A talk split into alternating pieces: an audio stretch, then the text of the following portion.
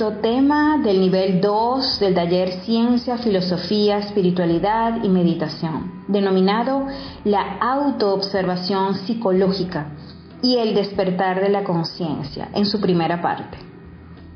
Este taller lo iniciamos conociendo la anatomía física e interna del hombre, en la cual en los niveles 6 y 7 están los valores y virtudes eternas del amor, la sabiduría y la felicidad, las cuales siempre estarán ahí, intocables, esperando que el alma humana despierte. En el nivel 5, donde está el mundo emocional y mental, están, podríamos decir, las enfermedades del alma, provocadas por los diferentes egos. Por eso es necesario el estudio y comprensión de los temas anteriores, ya que son el diagnóstico de la causa y raíz principal de dichas enfermedades psicológicas. El presente tema, que es totalmente práctico, resume todos los anteriores en lo que se refiere al autoconocimiento para trascender la parte animal e ir entrando en el reino del verdadero hombre y la verdadera mujer. Consideramos que es uno de los temas más importantes de este taller, pues representa la medicina que tenemos que usar todos los días para curarnos, con la ayuda de nuestro Espíritu Divino, quien es el que verdaderamente nos va a liberar. El ser, nuestro Padre, empieza a ayudarnos solo cuando su alma humana empieza seriamente a realizar lo que le corresponde y hacer su voluntad y no los deseos del ego. Desde los tiempos antiguos, sabios y maestros de la humanidad nos vienen insistiendo en la necesidad que despertemos la conciencia para encontrar la verdad y la felicidad. Si se habla de despertarla es porque lamentablemente ella se encuentra dormida. Veamos algunos ejemplos sencillos de las situaciones de vida diaria que a la gran mayoría nos suceden donde podemos evidenciar que la conciencia se encuentra dormida. A todos en algún momento nos pasa que no encontramos las llaves de la casa o del carro y empezamos a buscarlas. Y muchas veces se forman discusiones en el hogar porque no aparecen. Esto sucede porque cuando las pusimos en algún lugar lo hicimos mecánicamente no estábamos conscientes de lo que en ese momento estábamos haciendo con el cuerpo, ya que la mente estaba pendiente de otra cosa. Asimismo sucede con los lentes o gafas y documentos u objetos que no nos acordamos dónde los pusimos y a veces resulta que los lentes los tenemos puestos o los tenemos en la mano. A veces tenemos planificado ir a alguna parte de la ciudad a llevar un documento y cuando ya estamos en la oficina ocurre que se nos quedó en la casa. A un amigo le sucedió que iba a salir de la casa con su esposa y sus hijos y preguntaba que dónde estaba la niña menor y resultó ser que la tenía en los brazos. Muchas veces alguien atraviesa la calle mirando un celular o pensando en mil cosas sin darse cuenta que están circulando los carros que le frenan para no atropellarlo y le gritan ¿estás dormido? además de los insultos y las groserías. Es muy común que cuando terminamos de almorzar reclamamos que no nos dieron carne u otro alimento y nos dicen que ya nos los comimos y a veces nos levantamos a llevar los platos a la cocina y después nos damos cuenta que entramos fue a un cuarto o al baño. Muchos accidentes de tránsito han ocurrido porque el conductor se distrae con algún aviso publicitario o va pensando en algún problema o viendo el celular. La mayoría de los accidentes que ocurren en las empresas se deben a descuidos del trabajador que está utilizando alguna herramienta y termina perdiendo un dedo o una mano. Ocurre muy a menudo que a veces vemos a alguien mirando fijamente, sin un objetivo definido, y la gente pasa por el frente y esta persona no se da cuenta de nada, la cual está como ida, absorta en sus pensamientos. Todo esto y muchos ejemplos donde actuamos mecánicamente e inconscientemente nos demuestran que andamos con la conciencia profundamente dormida, donde se revela la falta de atención, de concentración. Una de las señales más conocidas cuando nos encontramos en ese estado de inconsciencia, medio hipnotizados, son las frecuencias con que parpadeamos. En circunstancias normales, parpadeamos aproximadamente cada 5 segundos. Durante los momentos de lectura, la frecuencia de parpadeo de ojos es de 15 a 20 veces por minuto aproximadamente. Mientras mantenemos una conversación, la media de veces por minuto se sitúa en torno a 22. Pero cuando estamos frente a un ordenador, un computador o celular, llegamos a parpadear menos de 5 veces en un minuto, lo que puede provocarnos sequedad en los ojos. Y es que si permanecemos más de un minuto sin parpadear los ojos, comenzamos a sentir ciertas molestias, irritación, enrojecimiento o visión borrosa, ya que se produce una desecación lagrimal en la córnea, que conocemos de forma popular como ojo seco. Esto aumenta la fatiga ocular y mental, un ojo sin la lubricación del parpadeo es como un motor sin aceite. Como lo vimos en el tema sobre la falsa personalidad, los seres humanos nos hemos vuelto expertos en mirar hacia afuera y estar pendientes de la vida de los demás, observando cómo caminan, hablan, comen y hasta de qué manera se visten. Veamos ahora las tres etapas que nos conducen al sueño de la conciencia. Primero, identificación. Segundo, fascinación. Y tercero, sueño. Según el diccionario, la identificación es un proceso psicológico por el cual el individuo asimila un aspecto, propiedad o atributo del otro y se transforma total o parcialmente por el modelo que el otro proporciona. En otras palabras, el término puede referirse a comprobar la similitud o igualdad que existen entre dos cosas.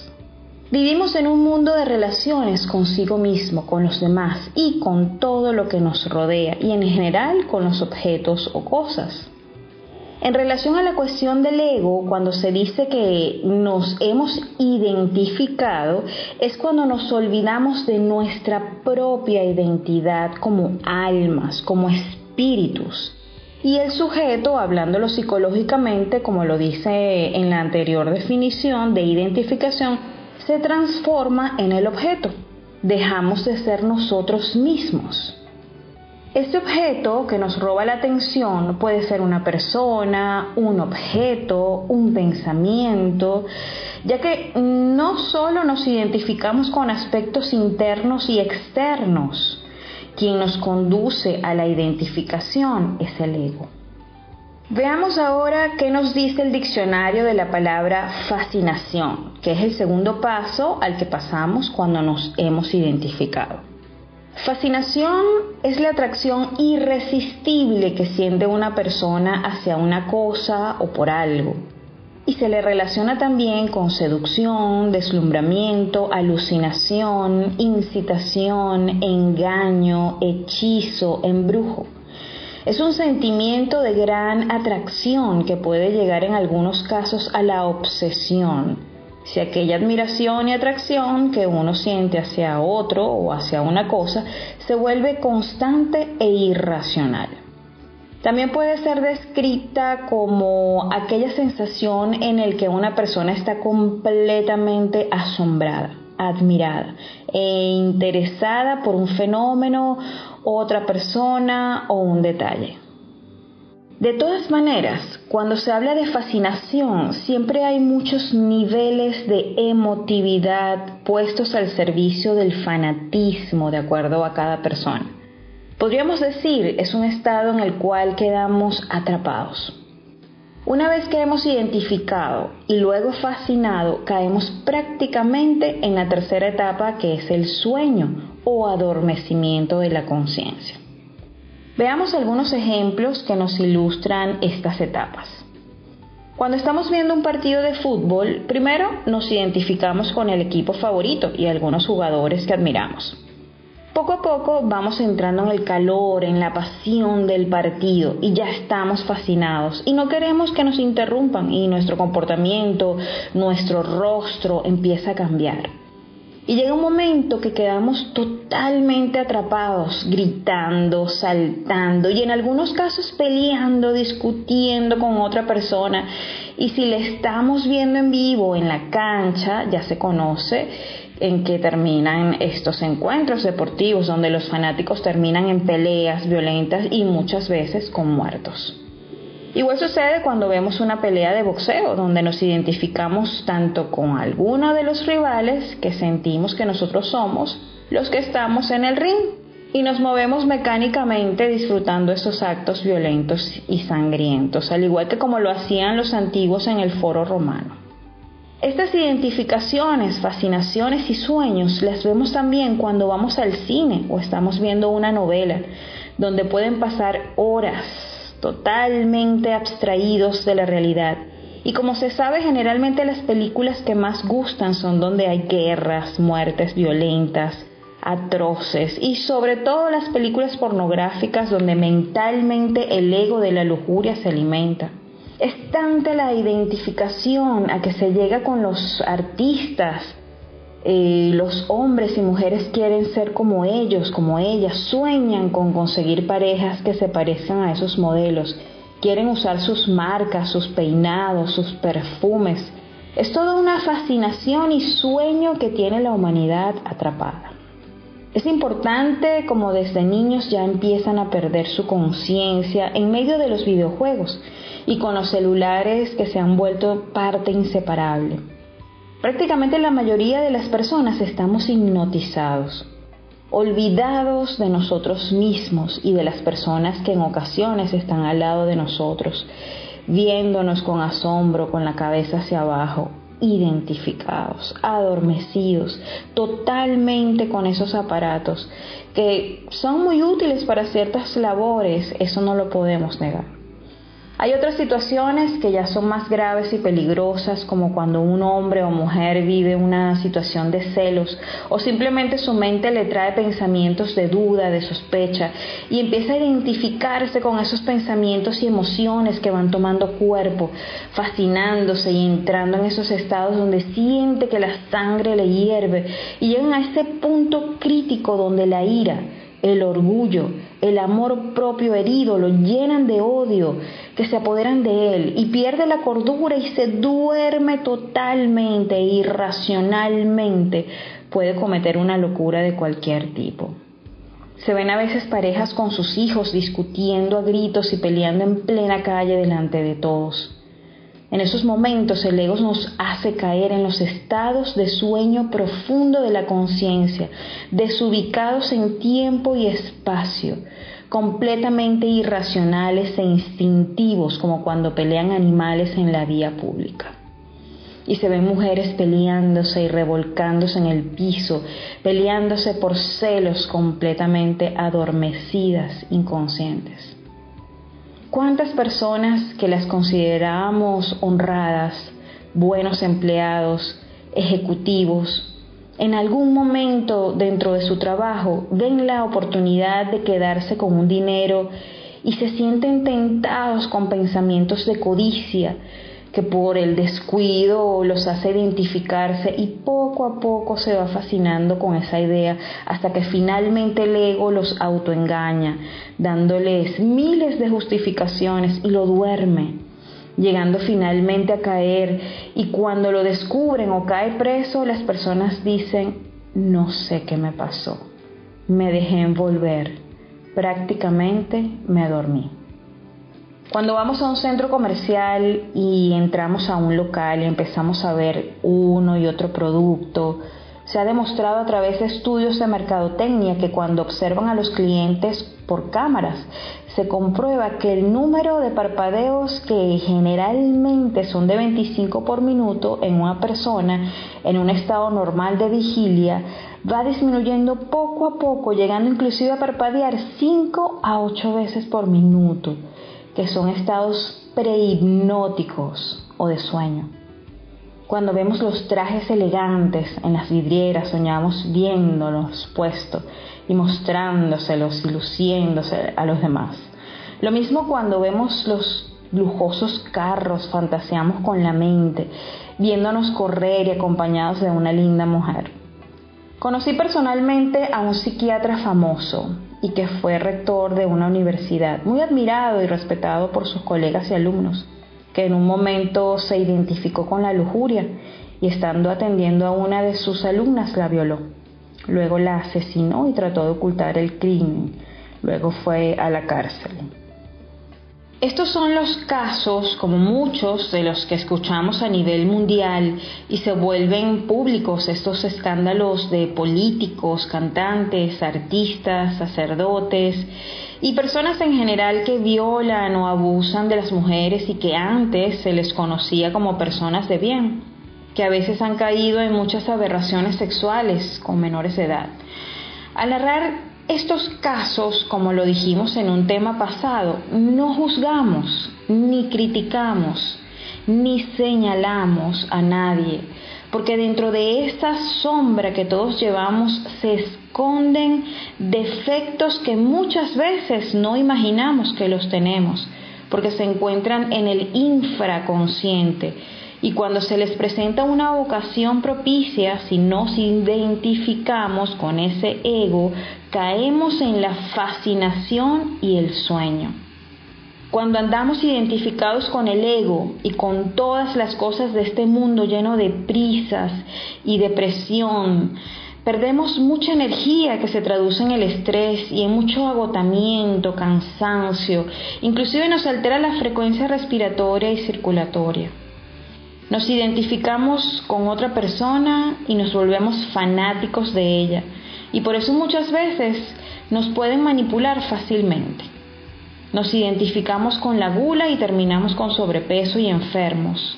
Nos identificamos con una ideología política o con un líder y terminamos en fanáticos y violentos. Nos identificamos con el trabajo y nos volvemos esclavos de él. Así nos pasa con el deporte, con la droga, del alcohol, con las modas. Debemos guardar psicológicamente distancias con las personas y los objetos y no olvidarnos de nosotros mismos.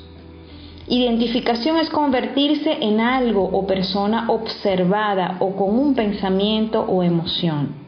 En un tema anterior se explicó que estamos frente a dos mundos, el interior y el exterior. En el mundo exterior vemos los acontecimientos, los sucesos, los eventos y en el mundo interior están los estados psicológicos, emocionales y mentales. Identificarse en poner la mente con todos sus estados involucrándose emocionalmente en todo lo que pueda pasar con lo que puede ocurrir, con lo que veo o con una emoción o pensamiento que nada tiene que ver con la realidad. Por lo tanto, debemos apartarnos psicológicamente de todo lo que ocurre o creemos que va a ocurrir y como atraemos aquello con lo que estamos sintiendo y pensando, y al no seguir alimentando esos estados negativos de la mente que se identifican con las experiencias negativas peligrosas de la vida, alteramos la relación con estos eventos. Al cambiar internamente la relación con las cosas de la vida, esas situaciones mutan, cambian favorablemente. A partir de la revolución industrial y de la tecnología, cada vez hay más cosas afuera. Antes en los hogares había pocas cosas y aparatos eléctricos. Ahora hay multiplicidad de detalles y equipos electrónicos y adornos, muchos objetos. El sujeto que somos nosotros estaba relacionado con pocos objetos, la vida era más simple. Ahora nos hemos llenado de infinidad de artículos y objetos, más cosas que nos llaman la atención afuera. En esta sociedad de consumo, la publicidad y hoy en día el mercado digital nos invade con mensajes para que siempre el sujeto esté muy pendiente de tener variedad de objetos que hoy sirven y mañana pasan de moda. Vivimos en el hacer para tener.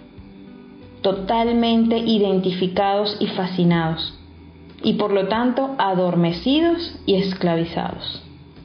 Todo el secreto de la mercadotecnia es lograr que el sujeto se identifique con los objetos, se fascine, sueñe con él y lo compre. Y en la mayoría de los casos la propaganda utiliza símbolos sexuales porque saben que es el instinto más fuerte del animal racional con el cual se identifica y se fascina fácilmente y subconscientemente cree que lo va a satisfacer teniendo ese producto. Mucha gente existe y lo que hace es sobrevivir, pero muy poca gente vive y está consciente y despierta. Por ese motivo, todos los sabios insisten en la necesidad de despertar de ese sueño. Recordemos una parte del bíblico en Mateo 26, 36, 46, cuando Jesús fue al Getsemani dijo a sus discípulos, siéntense aquí mientras yo voy a orar en aquel lugar. Quédense aquí y velen conmigo porque siento en el alma una tristeza de muerte. Luego volvió con sus discípulos y como los encontró durmiendo le dijo a Pedro, Así que no han podido mantenerse despiertos conmigo ni una hora. Manténganse despiertos y oren para que no caigan en la tentación. A decir verdad, el espíritu está dispuesto, pero la carne es débil. En este pasaje bíblico, como todo en este texto sagrado que está escrito en parábolas, analogías, nos da el maestro esta enseñanza cuando llama la atención de sus discípulos que los encuentra dormidos, no físicamente hablando, sino en conciencia. Y le dice que permanezcan en vela, despiertos y en oración. Siddhartha Gautama se dice que alcanzó el estado búdico o estado de la conciencia superlativa del ser. Por eso se le conoce con el nombre de hombre despierto o iluminado, porque salió de la oscuridad. Y la iluminación es el fin de la ignorancia en la cual nos tiene sumido el ego. De ahí que el maestro Samael, cuando se refiere a los científicos o intelectuales sin conciencia, como ignorantes ilustrados, ya que tienen la preparación académica o tienen muchos libros en la cabeza, pero no significa que sean inteligentes, ya que ella es un atributo de la conciencia del alma. Y el mismo maestro agrega, el intelectual sabe pensar, el sabio sabe vivir. La didáctica para liberarnos del ego y despertar la conciencia consta de tres pasos fundamentales. Primero, observación. Segundo, comprensión. Y tercero, eliminación. Se sabe que los grandes científicos, artistas, escritores, personas de éxito y los que innovan son grandes observadores y además gozan de un excelente grado de concentración y atención. Al observar y revisar nuestra vida interior, vemos aquello que no corresponde a nuestra naturaleza original, divina, y descubriremos quiénes somos y cómo somos y la manera como nos comportamos y tratamos a los demás. Así cada día seremos más conscientes, transparentes, auténticos e íntegros. Necesitamos observar nuestra propia mente, ser consciente de sus procesos mentales, observar serenamente los pensamientos, las emociones y las acciones que se manifiestan a través del cuerpo, que solo es el instrumento o vehículo que refleja todo lo que sucede en nuestro interior.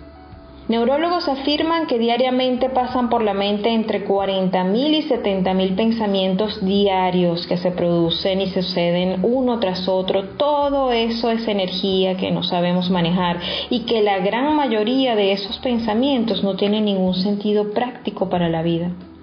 Cuando estamos autoobservándonos, estamos realmente más allá de la mente, en un estado de reflexión. Aquí no se piensa, aquí intuimos, vemos y comprendemos las cosas sin luchas, sin esfuerzos. No es un proceso fácil, pero lo iremos logrando con amor y mucha, pero mucha paciencia. La autoobservación vuelca la mirada hacia nosotros mismos, hacia nuestro interior, y vamos a encontrar los distintos estados, ese mundo invisible de nosotros mismos y de los demás. Carlos Gustavo Jung dice, mirar hacia afuera es soñar, mirar hacia adentro es despertar. Conocemos a los demás por lo que hacen y nos conocen los demás por lo que hacemos. Pero ¿cómo puedo saber lo que piensa, lo que siente el otro o que sepan que estamos pensando o sintiendo? Eso es muy difícil y cómo. ¿Cómo puedo saberlo? Fundamentalmente de mí mismo porque me encuentro a diario experimentando y haciendo cientos de cosas externas unas tras otras y viviendo muchos eventos. Pero viene la gran profunda pregunta, ¿quién es el que hace todo eso? ¿Y cómo está el que hace todo eso?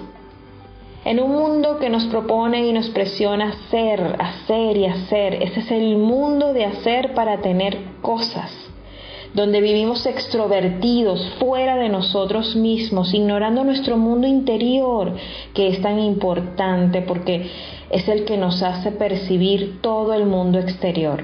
Y necesitamos saber en qué condiciones está nuestro mundo interior y quién o quiénes lo gobiernan si es mi esencia, conciencia o un agregado psicológico. Preguntarnos cómo está el que vive dentro de este cuerpo, que usa esta ropa, el que come, camina y va, viene al trabajo y es padre o madre o hijo. Por medio de la autoobservación psicológica vamos a observar nuestro interior para ir descubriendo y conociendo cada uno de estos estados y quiénes lo provocan. Veamos la figura 7. Para poder cambiar o mejorar el estado o la respuesta del cómo manejo muchas situaciones negativas que se presentan, yo puedo tomarlo de un modo determinado u otro y para que no sea una reacción mecánica tengo que estar en estado de autoobservación que sitúa entre mi reacción automática y el mundo exterior, a un observador que es la esencia la cual es sabia y toma una acción consciente y transforma sabiamente todos estos estados separándome de esa reacción del ego, dándome cuenta que no soy esa reacción egoica que se manifestó y se me ubicó más allá de la reacción, a ese lugar o estado que está más allá de lo mecánico, de ese fluir de pensamientos de la mente y de emociones negativas que se le conoce como el recuerdo de sí. Cuando nos autoobservamos entramos en contacto con la sexta dimensión, por lo tanto, estamos en sincronía con todo el universo y con todos los seres humanos y estamos recibiendo y vibrando con la energía universal y especialmente nos estamos uniendo a nuestro real ser o maestro interno. De esta forma el alma empieza a ser la voluntad del Padre y no la del ego, avanzando paso a paso en el camino iniciático, como lo denominan antiguas escuelas filosóficas. Estar en autoobservación es estar relajado, lo cual nos ayuda a realizar todas las actividades con menor esfuerzo, menor gasto de energía y al estar más concentrados, menos estresados en lo que hacemos, lo que nos garantiza una mayor eficiencia y creatividad en nuestras labores cotidianas y así poder superar esa vida rutinaria y aburrida que produce sufrimiento psicológico es entrar en una modalidad de vacío de Tao, donde estoy en el círculo, en quietud, observando lo que ocurre dentro de él sin involucrarme, como un testigo que en silencio estoy contemplando el transcurrir de la vida. La autoobservación va despertando en nosotros la intuición. Dicha facultad de la conciencia nos ayuda a ver y percibir en forma directa, sin luchas mentales, la solución y la respuesta sabia a tantas situaciones que se nos presentan. De esta forma, cada día el alma empieza a ser la voluntad del Padre y si además logramos estar conectados con nuestro ser interior, esto agudiza ese sentido con lo cual nuestro Padre interno nos ayuda a ver con mayor profundidad lo que estamos observando. De esta manera la sabiduría interior la vamos recibiendo para comprender el trasfondo de todos estos defectos. La autoobservación nos ayuda a saber escuchar, a estar más atentos y enfocados, menos distraídos. Los sentidos se agudizan, se activan más zonas del cerebro, ambos hemisferios se sincronizan.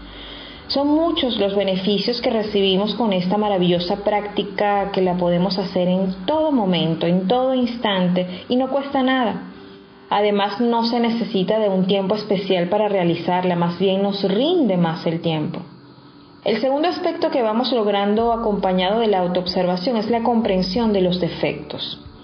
Entiéndase por comprensión como la facultad del ser humano o facilidad para percibir las cosas y tener una idea clara, profunda y poder penetrar en ellas, es poder darse cuenta y ver el hondo significado de lo que investiga, no de una manera mental o intelectual. Afortunadamente, la esencia cuando asume el poder de la voluntad para despertar, tiene acceso al conocimiento o gnosis de la conciencia superlativa del ser, que posee el don de la intuición, del entendimiento y tiene la capacidad de reflexionar, analizar y meditar para ver en las profundidades de su propia alma y goza de privilegio de recibir sabiduría por revelación divina. Se dice que el dolor es inevitable y el sufrimiento es opcional. Observando la figura 4 vemos que ante el dolor que nos produce el ego, si reaccionamos inconscientemente, este aumentará. Si nos auto-observamos y reflexionamos, comprendemos y aumentará nuestra conciencia y ya no volveremos a sufrir por esa causa. El dolor es físico, el sufrimiento es mental. Porque una cosa es lo que pasa en mi vida y otra es cómo la vivo. Un médico, por ejemplo, está muy informado de los daños que ocasiona el fumar cigarrillos y se conocen de casos que algunos acabando de operar un paciente de cáncer de pulmón y ver esos órganos llenos de nicotina y observar al paciente sufriendo y en un estado lamentable de salud, luego que salen del quirófano salen al pasillo a fumar. Esto demuestra que una cosa es tener preparación intelectual y otra cosa es tener conciencia, comprensión de las cosas. Cuando observamos a los egos, proyectamos la luz de la conciencia a esa obscuridad y es cuando nos damos cuenta del error y gradualmente lo vamos comprendiendo.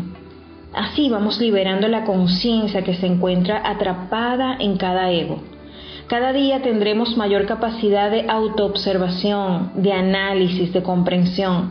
Tendremos más luz para ver las cosas porque elevamos nuestro nivel.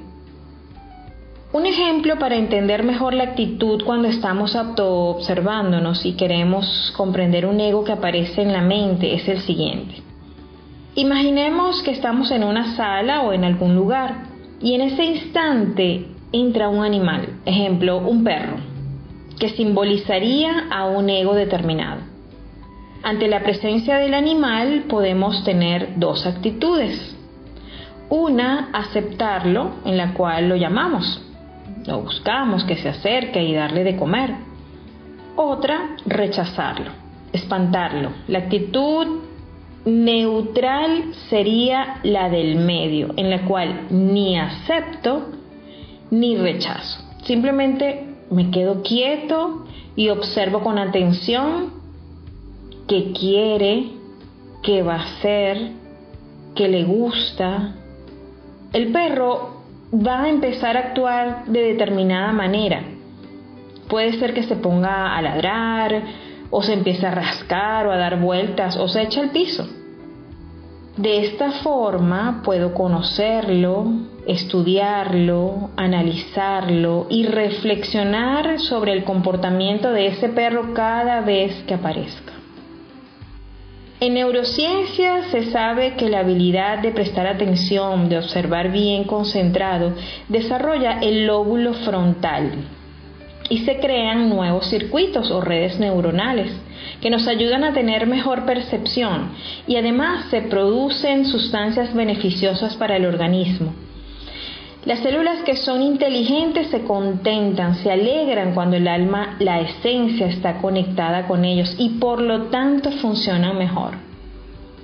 Cuando se está despierto circula por el organismo un tipo especial de energía del ser y de la energía universal que despierta áreas del cerebro dormidas, porque la energía de vida del cuerpo vital con todos sus meridianos circula libremente y sin los bloqueos que ocasiona el ego y no permiten que los órganos la reciban adecuadamente.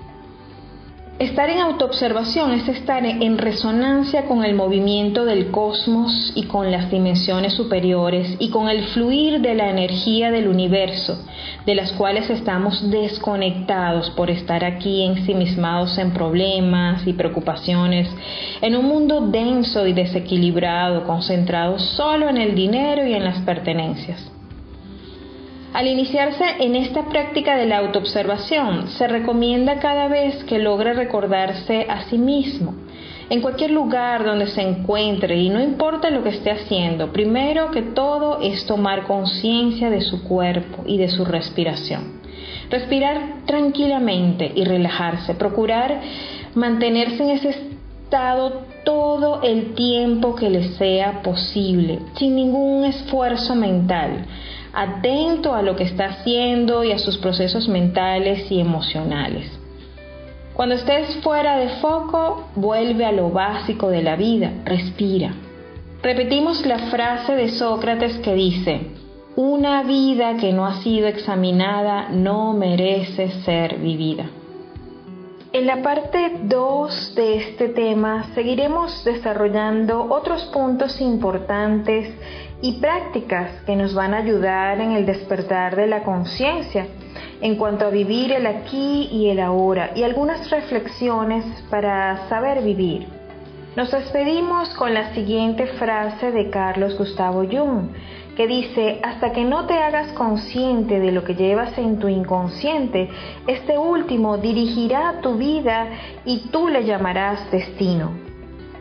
Recuerda que para cualquier pregunta o duda, hacerla a través del correo reingenieríahumana13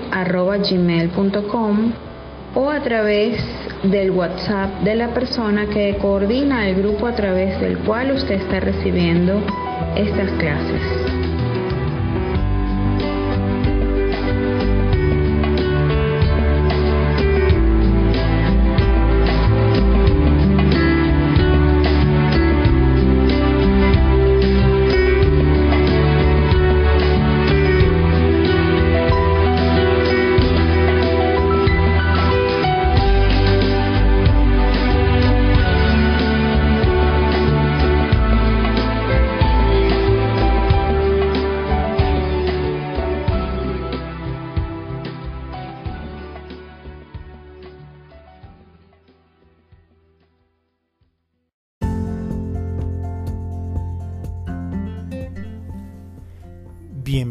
Podcast hecho por ti y para ti, Ruta Soldar. Semanalmente tendrás temas relevantes a mejorar salud física, mental y emocional. También meditación, prácticas gnósticas, despertar de la conciencia, medicina alternativa mientras recibes claves para recuperar el sentido de tu vida y conocer a tu mejor amigo, tu ser.